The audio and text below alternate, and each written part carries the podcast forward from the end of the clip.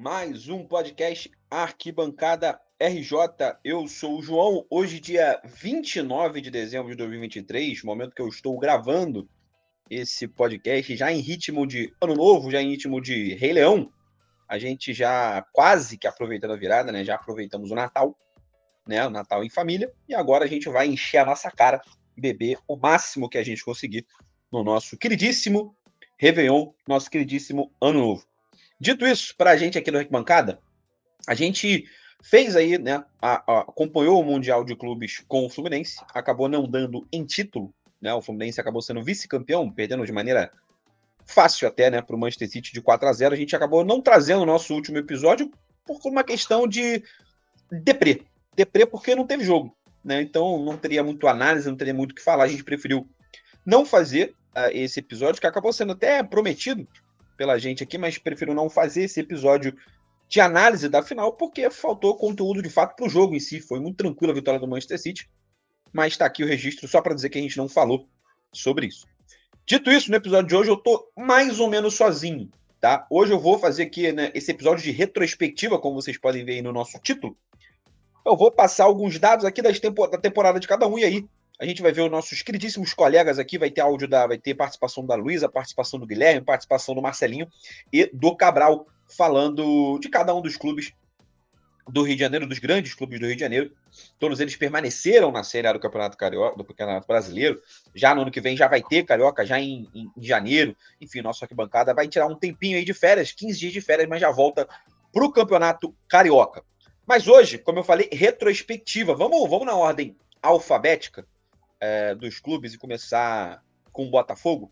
Mas antes da gente começar especificamente o nosso programa, lembro vocês seguinte no Instagram, tá? Siga a gente lá, arroba arquibancada RJ, o nosso Instagram, conteúdo diário de futebol do Rio de Janeiro. Agora, no início de janeiro, já deixei algumas postagens programadas, a gente não vai estar lá é, fazendo podcast especificamente sobre isso, mas já tem, por exemplo, posts da Copinha, tá? A Copa São Paulo de Futebol Júnior, o maior campeonato de base do futebol carioca, que é, os quatro grandes do Rio de Janeiro irão participar já lá, já deixei os grupos, os jogos, então vai ter uma, uma, um acompanhamento não tão de perto assim, mas sim um acompanhamento de, de uma prévia do que vai ser a copinha é, para cá nos times. Caso algum time do Rio de Janeiro vá avançando, chegue nas fases finais, aí sim a gente pode fazer uma cobertura mais próxima da Copa São Paulo de Futebol Júnior, então futebol diário do Rio de Janeiro, lá no nosso Instagram, arroba arquibancada.rj.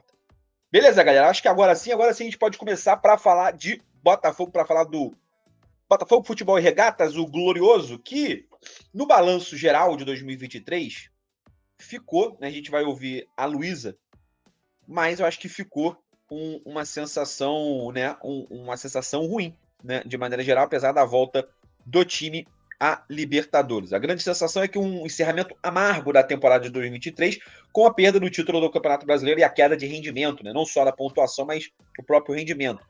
E aí o time já começa, por exemplo, o campeonato de 2000, o ano de 2024 já se preparando para Libertadores por conta do que aconteceu em 2023. Mas falando de 2023, voltando lá para o início do ano, lá para o campeonato carioca, quando o time ainda era treinado por Luiz Castro, foi um time que viveu muitos altos e baixos. Bons inícios de jogos, mas queda de rendimento que acabou fazendo com que o time nem fosse para a segunda fase. Né? Acabou tendo até uma vitória invicta no início do ano, uma sequência que chegou até uma primeira vitória em clássicos, mas o desempenho na fase de grupos foi muito ruim, uma eliminação na última rodada onde precisava apenas vencer a Portuguesa do Rio e não conseguiu. Foi para a Taça Rio, até confirmou o favoritismo e ganhou o título, né? Que não é bem um título, é um turno né, do Campeonato é, é, Carioca. Os números no torneio, por exemplo, no Campeonato Carioca, acabou com nove vitórias, dois empates e quatro derrotas, fazendo 15 jogos na competição o Campeonato Carioca o Botafogo acabou oficialmente em quinto lugar, e a única coisa que o Botafogo garantiu foi a vaga na Copa do Brasil de, do ano que vem, né? Do ano de 2024. Falando em Copa do Brasil, o desempenho é, da Copa do Brasil foi, foi até razoável, né? O início da competição veio num momento crítico do Botafogo, onde pregou a primeira fase num futebol que o Botafogo jogava muito mal, mas acabou classificando contra o Sergipe, no jogo que teve muita polêmica, invasão de campo da diretoria do Sergipe, uma confusão danada, gol do Adrielson no finalzinho, mas classificação do Botafogo. Depois o Botafogo passa com facilidade do Brasilense, metendo 7 a 1 em pleno estádio Newton Santos, depois ainda passa do Ipiranga, do Rio Grande do Sul. Início fácil, tranquilo para o Botafogo, mas aí veio as oitavas de final contra o Atlético Paranaense, onde o Botafogo vai até buscar um resultado, vira o seu jogo. Parecia que poderia encaminhar uma classificação, mas o jogo vai para os pênaltis e o Botafogo acaba sendo eliminado nos pênaltis em pleno estádio Newton Santos para o Atlético Paranaense. Desempenho na competição de quatro vitórias, um empate e uma derrota. Foi, vitória, foi derrota lá no, na Arena da Baixada, na atual Liga Arena, para o Atlético Paranaense, que acabou é, culminando com a eliminação do Glorioso.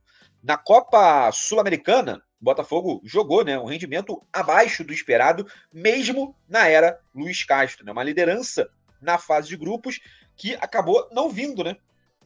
É, o Botafogo ficou, classificou em segundo do seu grupo, teve ainda que jogar uma fase prévia contra o Patronato da, da Argentina, clube que veio da Libertadores e acabou sendo eliminado nas quartas de final é, de maneira é, é muito, muito ruim, porque pareceu falta de vontade do clube de General Severiano. O desempenho do time na competição geral acabou sendo quatro vitórias, sete empates, uma derrota apenas para o Defensa e Justiça, mas que foi o suficiente para ser eliminado. Aí, para falar de Campeonato Brasileiro, cara, a gente né, já vem falando aqui o resumo. Essa retrospectiva é bem tranquilinha, bem, bem resumida mesmo. Mas um primeiro turno histórico do Glorioso: 15 vitórias em 19 partidas. E aí a queda de rendimento no segundo turno, após a saída de Luiz Castro, vem Cláudio Caçapa, depois várias controvérsias e a demissão do Bruno Lage, uma sequência de 11 jogos sem vencer com o Lúcio Flávio, depois mesmo com o Thiago Nunes, e o Botafogo bate um recorde negativo o desempenho acabou sendo ruim pela forma que aconteceu. Foram 18 vitórias do Glorioso, 10 empates e 10 derrotas nas 38 rodadas, mas o que não foi o suficiente para o Glorioso, por exemplo, conseguir o título é, mais uma vez. Né? Isso acabou ficando pouco para o Glorioso, Botafogo, que pareceu que ia construir algo mais.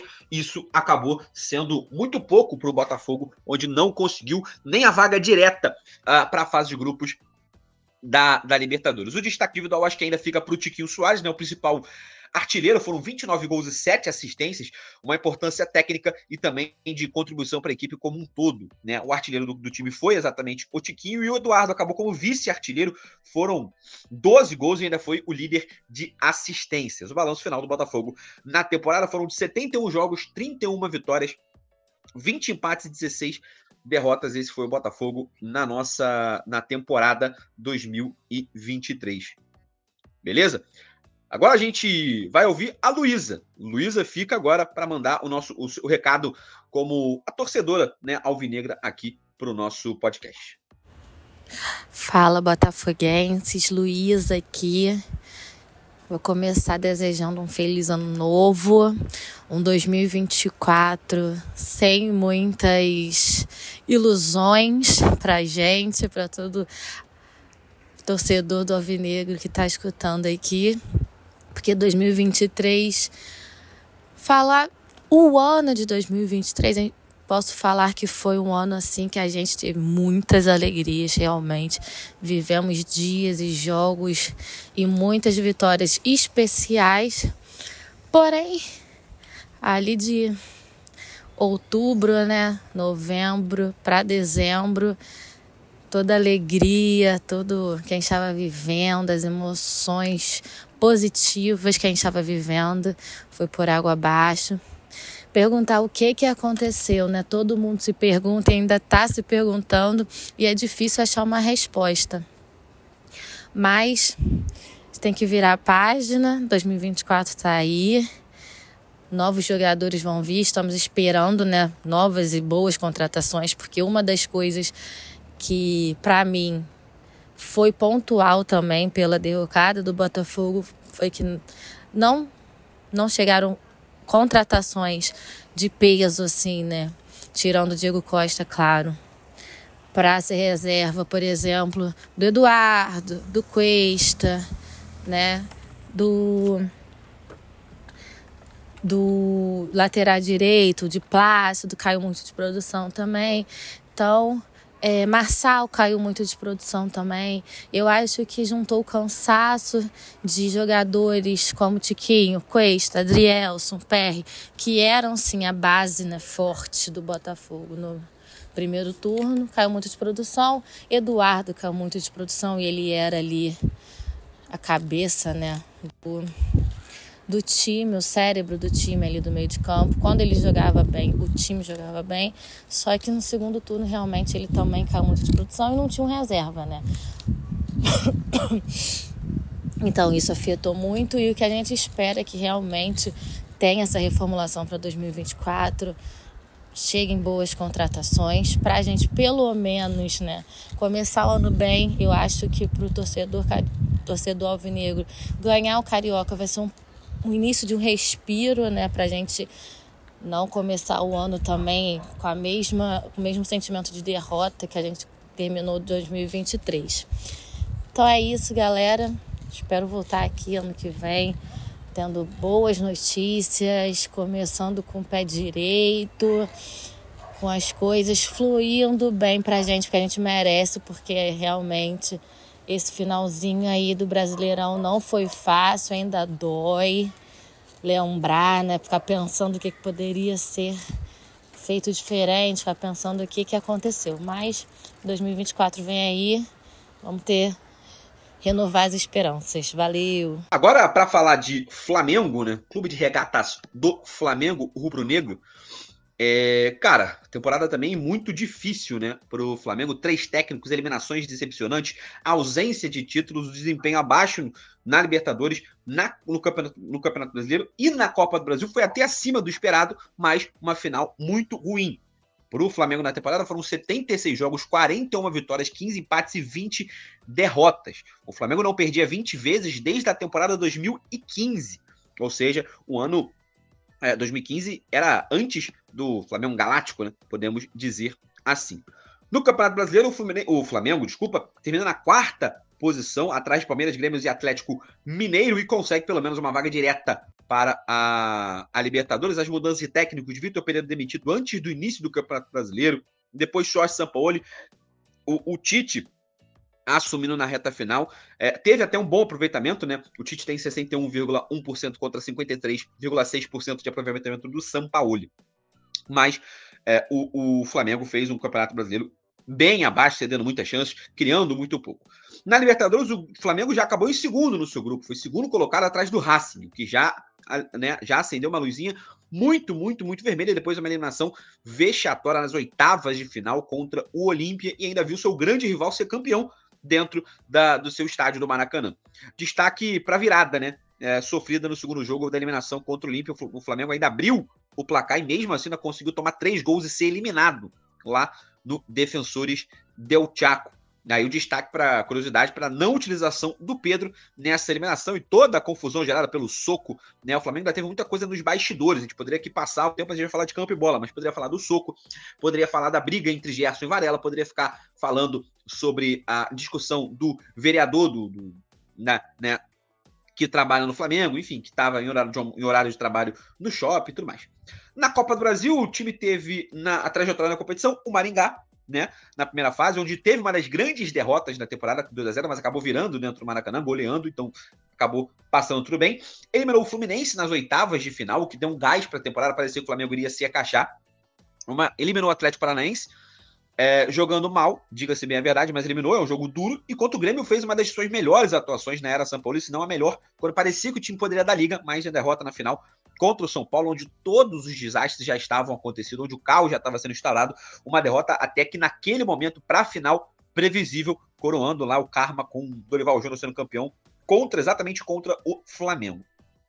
É, o destaque aí, detalhes incluindo a ausência de Arrascaeta no primeiro jogo da partida, onde o Flamengo foi presa fácil para a equipe para equipe tricolor paulista, né? Aí, de uma maneira geral, uma avaliação global da temporada é que ela foi muito ruim, né? Se não das piores de todos os tempos, uma temporada muito ruim, porque o Flamengo esperava bastante do Flamengo. Eu não vou falar o que eu esperava dessa temporada do Flamengo, vou deixar meu queridíssimo Cabral falar como torcedor rubro-negro. Fala, Cabral. Fala, galera. Cabral na área. Bom, para falar da temporada do Flamengo, talvez estamos falando da pior temporada dos últimos cinco anos do Flamengo. E na visão de torcedor, isso, claro, e não apenas pelos resultados esportivos, mas por toda uma expectativa que foi criada, uma vez que essa desilusão já começou cedo no Mundial de Clubes, onde a gente sai de um ano espetacular, ganhando dois títulos novamente, Copa do Brasil e Libertadores, então já chega com Real Madrid pode esperar, talvez aquele, aquele momento que desequilibrou o universo era a expectativa de todo o torcedor do Flamengo. E a partir dali as coisas começam a desandar, né? Com a saída do Dorival, chegada do Vitor Pereira. É, eu acho que o ano fica completamente marcado pelos erros da diretoria e pelas consequências disso em campo. A gente viu um ano que, novamente, já começa mal no Mundial de Clubes, onde uma, acho que uma das maiores desilusões, talvez, uma das maiores é, momentos onde a torcida do Flamengo sim estava iludida e onde mais veio aquele soco no estômago por conta da, da queda já na semifinal do Mundial. Depois a gente já perde a final do Carioca de uma maneira bastante vexatória antes disso ainda, né? Antes do Mundial já tem a derrota na Supercopa, 4 a 3 mas até aí tudo bem, até aí tudo bem. Vem Mundial, depois vem Recopa, a gente perde também de uma maneira sofrida nos pênaltis, depois de buscar o resultado no último lance, perde o Carioca depois de abrir 2 a 0 para perder, para tomar um 4 a 1 cai da Libertadores para um time horroroso.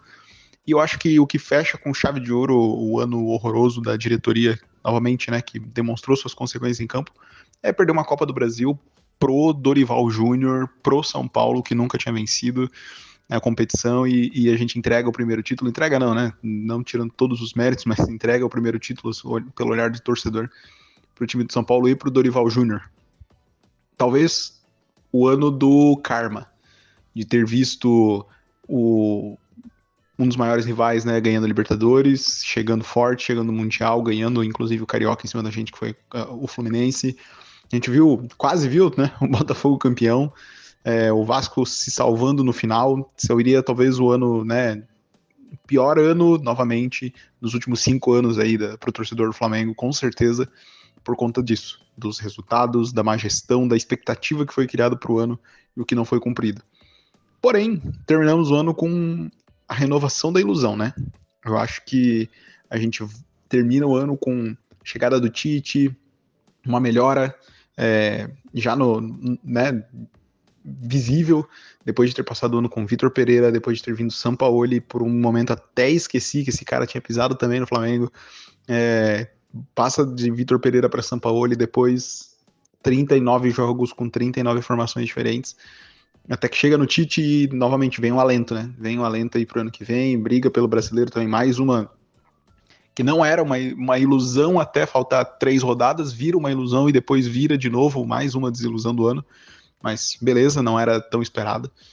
Mas a gente olha agora para 2024 com um olhar diferente, com um olhar de Tite vai ajeitar isso aí, com a chegada do De La Cruz.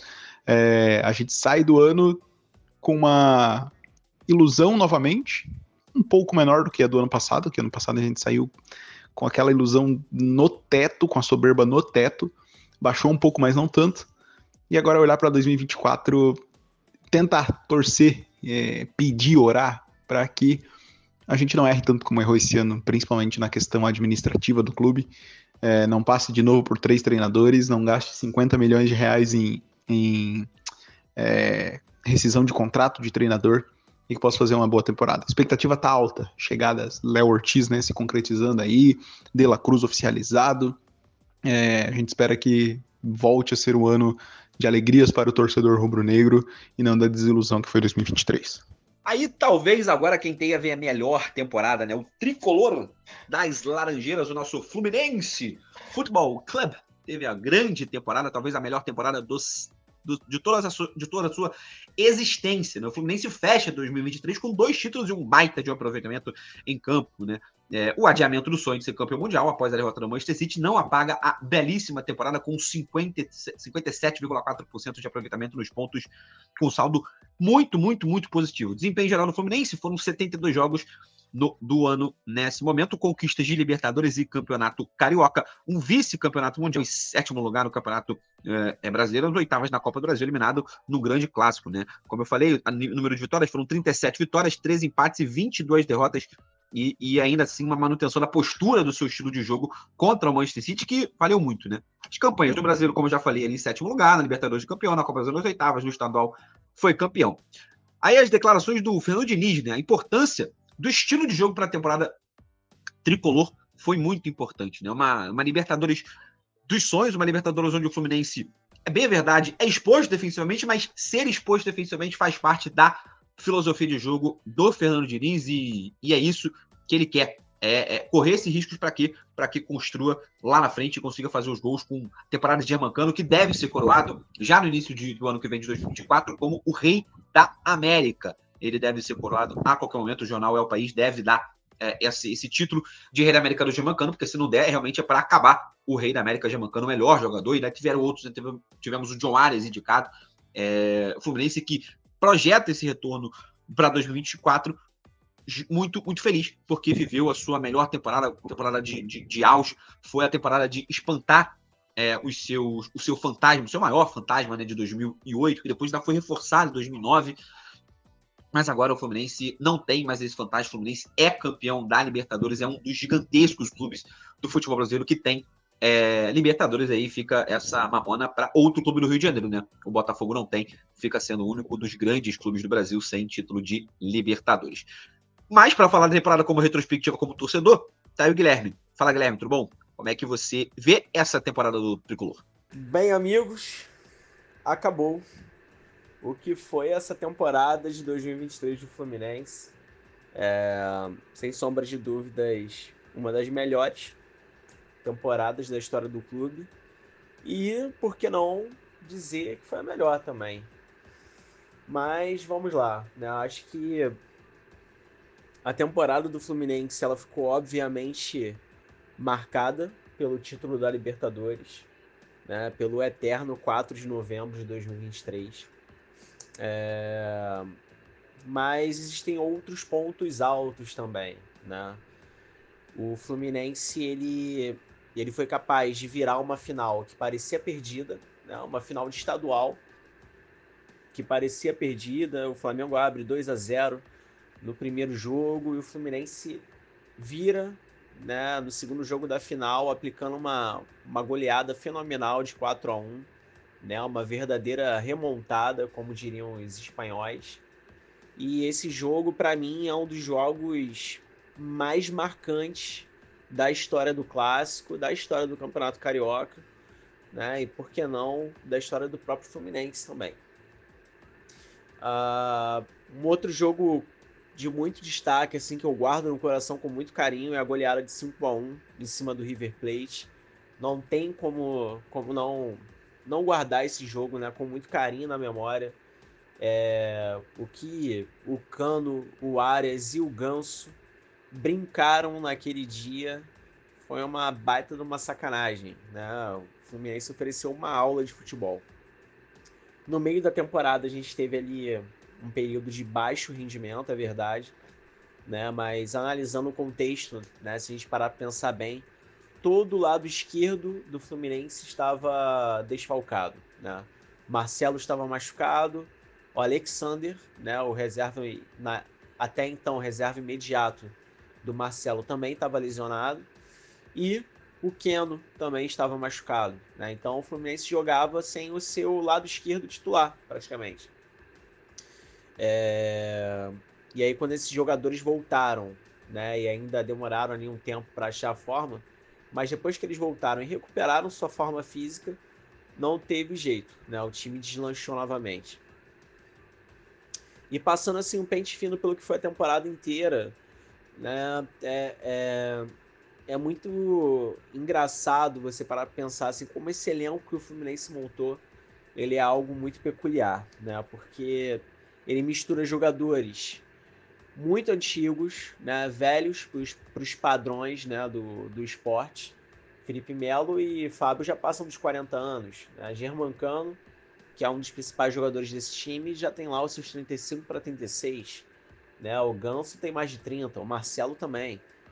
Enfim, são jogadores em final de carreira. Né? Muitos, inclusive, já deveriam, entre muitas aspas, estar aposentados mescla esses jogadores com revelações de Xerém, né, como André, Martinelli, John Kennedy, né, e encontra-se aí um time extremamente vencedor, né, com uma mentalidade vencedora, com equilíbrio emocional gigante, sem perder também ali o fôlego da juventude.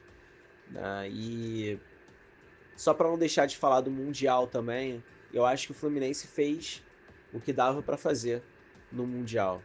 É, lógico que é uma pena você não, não sair, disputar um título, chegar numa final e não vencer essa final. Mas do outro lado era o Manchester City, né? Uh, outros times brasileiros teriam perdido para o Manchester City também.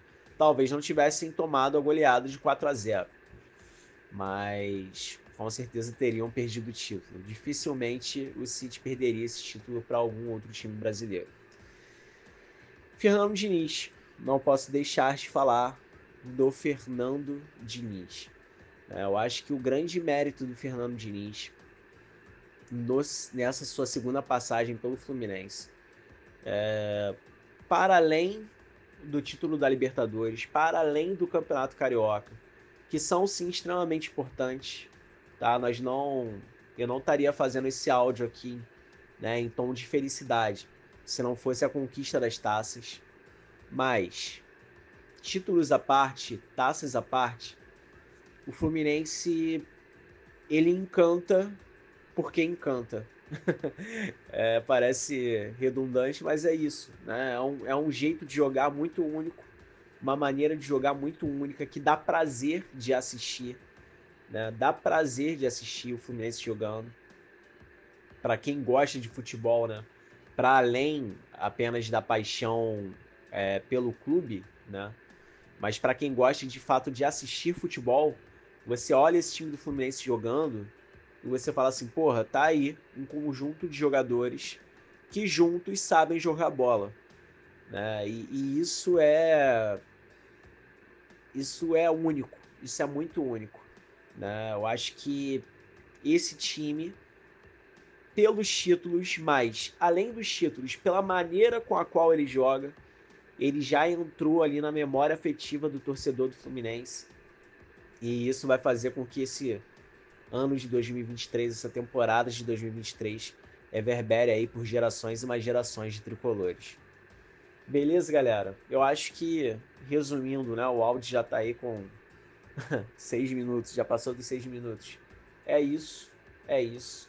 Né? O ano mais feliz da história do, do, do, torcedor do Fluminense, pelo menos falando aí pela minha geração, né? A galera de 30, entre os 30 e os 40 anos para trás. E que seja aí uma de muitas temporadas felizes, né? 2024 nós temos aí uma Recopa Sul-Americana com direito a uma possibilidade de revanche contra a LDU para disputar. A busca pelo tricampeonato carioca e por que não o bi da Libertadores, o penta do Campeonato Brasileiro e o bi da Copa do Brasil, né? 2023 veio aí para provar que sonhar não custa nada. Um beijo no coração, torcida tricolor, ouvintes do Arquibancada RJ. Nós nos vemos em 2024. E para finalizar, o Vasco da Gama, nosso clube de regatas Vasco da Gama, que rapaz, a vitória crucial contra o Red Bull Bragantino manteve o Vasco na elite. Um ano muito mais difícil, desafios muito maiores do que o Vasco esperava, do que a torcida Cruz Maltina esperava, né? Incluindo de Copa do Brasil e Campeonato Brasileiro. Destaque para a mudança de técnico que soou como um ponto muito, muito, muito, muito positivo a saída do Barbieri e a entrada do Ramon Dias. Do, agora sim, né? Esse sim deu certo, o Ramonismo. Mas vamos para o Campeonato Carioca? O Vasco teve um desempenho de 11 vitórias, eh, de 11 jogos, desculpa, 7 vitórias, 2 empates e 2 derrotas.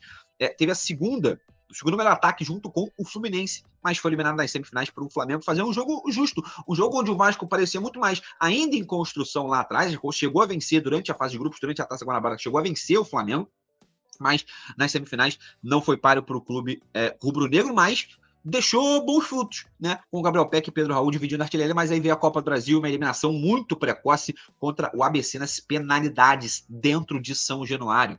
O Vasco já tinha vencido por 4 a 0 o trem do Amapá lá na primeira rodada da Copa do Brasil, mas esse impacto negativo deixou a moral do elenco muito abaixo e inclusive era uma meta da diretoria ir longe na Copa do Brasil, acabou não não conseguindo o Vasco essa essa eliminação na Copa do Brasil deixou o início do Campeonato Brasileiro muito muito conturbado. Porém, o Vasco parecia que ia dar a virada. Teve um bom início de Campeonato Brasileiro com vitórias contra com a vitória contra o Atlético Paranense, contra o Atlético Mineiro e o um empate contra o Palmeiras resultados promissores, né? E aí o Vasco ainda ficou por oito jogos com seis derrotas e dois empates, ou seja, os dois primeiros jogos pareciam ser muito bons, foram na verdade muito ruins. O Vasco demorou muito tempo a pontuar. Demitiu o técnico Maurício Barbieri, ficou com o interino William Batista até a chegada é, do Ramon Dias, que aí sim ajeitou o time, pegou o time com nove pontos lá atrás, muito mal. Teve uma mudança completa, completa e muito significativa que fez com que o Vasco, que saísse tá, é, de, da 18 posição na competição, uma ameaça gravíssima de rebaixamento, conseguindo evitar realmente Novar abarrar. O Vasco deu muito certo. O Vasco acabou o campeonato com o artilheiro Pablo Verretti, que também chegou no segundo é, turno do campeonato, acabou com 10 gols na competição. O Vasco acabou sendo a segunda, é, é segundo, chegou a ser a 12 segunda melhor campanha em casa no segundo turno, tendo o resultado ruim como visitante, mas o resultado suficiente para se manter dentro da elite do futebol brasileiro. Um segundo turno impecável, um segundo turno que poderia brigar por Libertadores, caso o Ramon Dias tivesse chegado no início de temporada. Mas para a gente fechar, vamos deixar o Marcelinho falar do Vasco, o que ele achou da temporada de 2023. Bom, torcida vascaína, como começar falando sobre o ano de 2023 do nosso Vasco? Né, um ano tão, tão turbulento, tão complicado, é o que vem sendo de praxe né, dos últimos anos, mas que dessa vez terminou ao menos com, com um lado feliz, né, com um certo alívio. Né? Bom, começando com, com o Campeonato Carioca, eu acho que não tem a Florida Cup, eu acho que o Vasco faz um bom começo de temporada, né, com caras novas como Léo Pelé, é, Lucas Piton, Pedro Raul, algumas contratações que a gente no primeiro momento tivemos uma boa impressão, até porque comparado ao time de 2022, foi um acréscimo e, um, e uma crescida né, de, de, de qualidade é, que não tem como não dizer que aconteceu, isso, isso é um fato. Né? Então a gente faz uma boa Florida Cup, mesmo perdendo para o River Plate, vence o outro time americano, que me fugiu o nome agora. Depois o Vasco começa bem, bem o Campeonato Carioca. Né? O Vasco vence os, os pequenos, consegue se posicionar bem na tabela, vence o Flamengo né? Vence o Botafogo, o Vasco, mesmo perdendo para o Fluminense com aquele gol do, do próprio Cano, que foi um golaço, eu estava até no Maracanã. O Vasco fez uma temporada interessante no início, né, com o Campeonato Carioca. A gente conseguiu se classificar em segundo lugar, se não me engano, atrás do Fluminense, né? Terminamos até na frente do Flamengo. Então o Vasco, até que comparado às últimas temporadas, deu um início de temporada um pouco mais promissora né, para o seu torcedor. Porém, logo depois é, é, o, o desandou, né? O Vasco foi eliminado pelo Flamengo na semifinal. É, o Flamengo tinha uma equipe superior, mesmo na época sendo treinado pelo Vitor Pereira. Né, em crise, o Vasco conseguiu também ser eliminado pelo Flamengo, porque realmente, mesmo ainda assim, o Flamengo com problemas, o time é superior. Né, o time, no momento, né, tem um time melhor e acabou superando o Vasco. E acho que a, a grande, o grande momento decisivo de ruptura é, do time, né, do, da instituição, da SAF, né, de mudança, foi a eliminação por ABC. Ali, ela, a ruptura ainda não acontece, porque a SAF demora para mexer.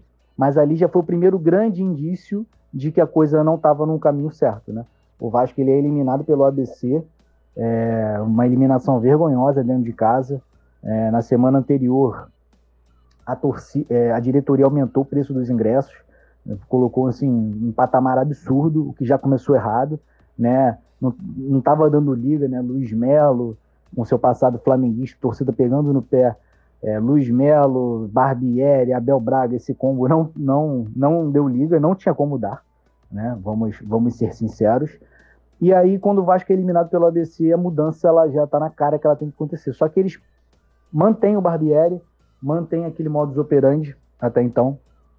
E aí o Vasco vai, começa bem o Campeonato Brasileiro, vence o Atlético Mineiro fora de casa, empata com o Palmeiras em casa. Nós achamos que o Vasco iria fazer o, um feijão com arroz no Campeonato Brasileiro, mas desgringola.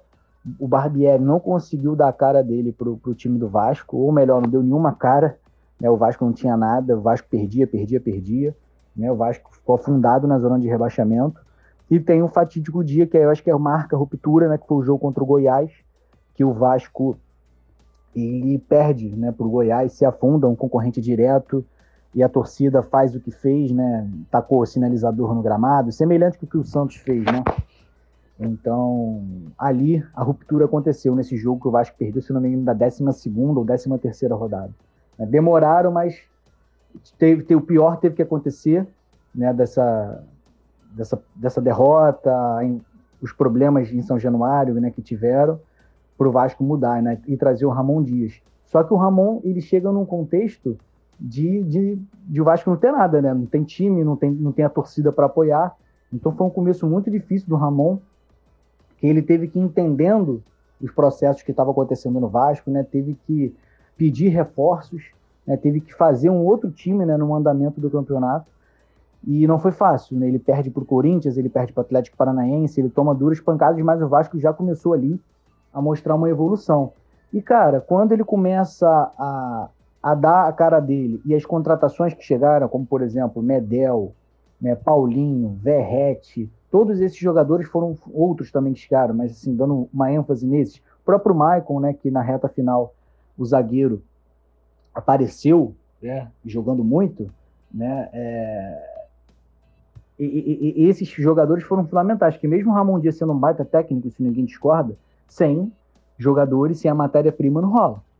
Então, foi fundamental, né, a chegada, a, essa mudança, né, você tira o, o Luiz Melo, né, coloca um CEO que é vascaíno incompetente, que é o Lúcio Barbosa, então muda, né, a cara do Vasco, é um, um vascaíno comandando o Vasco, né, o CEO, traz o, o Ramon Dias, que é um técnico fenomenal, outro patamar, outra prateleira, no lugar do Barbieri, e não à toa as coisas começam a andar. E aí, a, a, somado a isso, a torcida ainda passa a voltar né? A punição acaba e o Vasco volta a ter público, né? E aí esse casamento, né, de, de fatores, torcida, Ramon Dias, né, esquece, o time voou no primeiro momento, depois oscilou, o time perdeu, né, porque também tem suas limitações, mas o Vasco foi pontuando, foi pontuando, foi achando resultados, não jogava bem, mas ganhava uns jogos, às vezes jogava bem, não ganhava, mas o time era competitivo, era competitivo.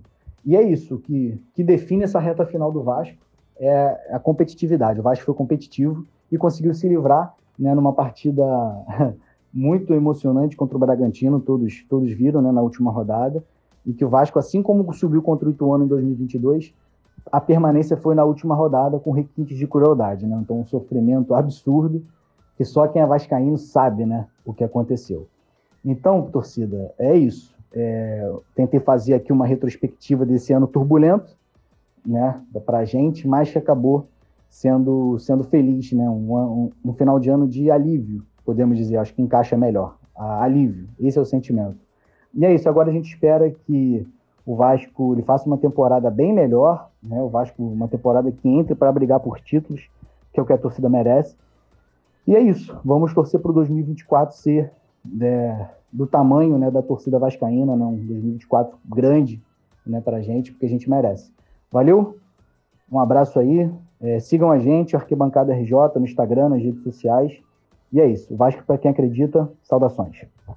Galera, é isso nossa retrospectiva 2023 do nosso Arquibancada RJ. Eu espero que você tenha um ano novo muito bom, um novo saudável, um novo feliz, da maneira que você quiser comemorar. Eu brinquei de encher a cara, mas se você quiser passar mais em casa, mais quietinho, se você um cara for um cara mais caseiro, um cara que não viajou, um cara que resolveu ficar em casa, em casa com a família, enfim, seja lá como você aproveita, vá aproveitar o seu ano novo. Espero que você aproveite muito bem e seja muito feliz nesse ano de 2024 que vai vir. Muito obrigado pela sua companhia durante todo o ano. Foi o melhor ano do Arquibancada RJ em audiência e números disparadamente. Muito obrigado a você, querido ouvinte. Muito obrigado a você que participou aqui é, ativamente, né? Porque é graças a vocês que a gente consegue manter o nosso programa. Beleza, galera? É isso. Feliz 2024. 2024 tem mais. A gente volta já para falar de Campeonato Carioca, ali por volta da segunda, terceira semana de janeiro, já para falar do início do Campeonato Carioca. É isso. Valeu, galera. Muito obrigado. Até a próxima e tchau, tchau.